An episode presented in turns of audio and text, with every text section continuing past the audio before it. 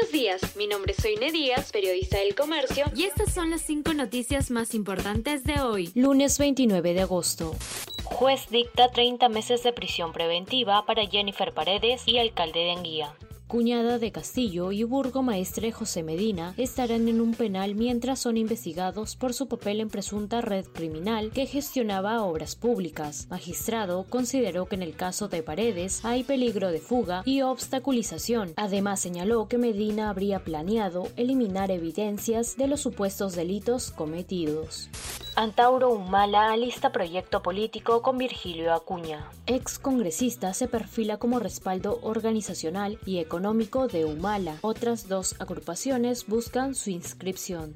López Aliaga y Forsyth protagonizaron primer debate municipal. Los candidatos a la alcaldía de Lima plantearon propuestas en seguridad y transporte. Urresti no acudió a la cita en América Televisión.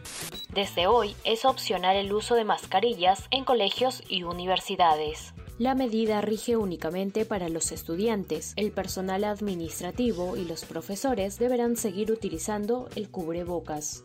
Carteles de elecciones pasadas siguen en vía pública. En Panamericana Norte y Sur y la Javier Prado aún hay propaganda de ex candidatos de comicios del año pasado. Según ley, deberían sacarse máximo 60 días después de la votación.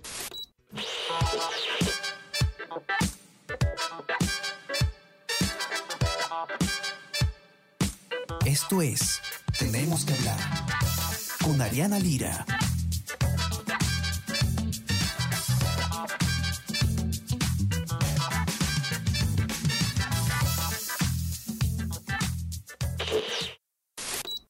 Esto fue El Comercio Podcast.